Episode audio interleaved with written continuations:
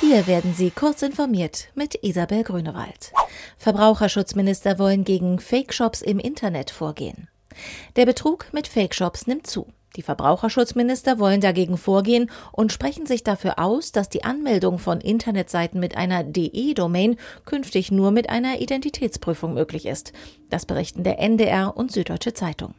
Bisher kann man eine Internetseite mit einer DE-Adresse anmelden, ohne seine Identität nachweisen zu müssen.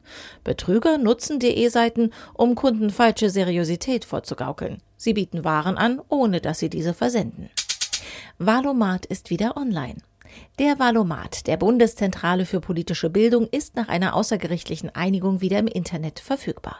Auf Initiative des Oberverwaltungsgerichtes Nordrhein-Westfalen in Münster gab es eine außergerichtliche Einigung mit der Partei Volt Deutschland.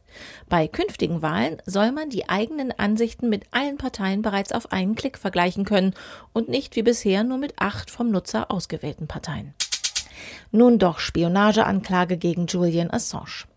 Die Vereinigten Staaten dehnen die Anklage gegen Wikileaks-Sprecher Julian Assange erheblich aus. Die neue Anklage umfasst 18 Anklagepunkte, vorwiegend nach einem US-Antispionagegesetz aus dem Ersten Weltkrieg.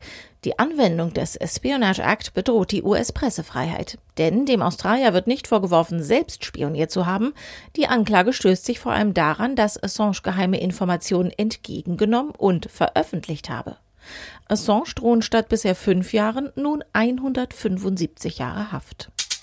Facebook löscht über drei Milliarden Accounts in einem halben Jahr. Facebook hat im vierten Quartal 2018 und im ersten Quartal 2019 zusammen 3,39 Milliarden Facebook-Konten gelöscht. Wie das Unternehmen in seinem Community Standards Enforcement Report ausweist, seien das mehr als doppelt so viele wie noch im Halbjahr zuvor.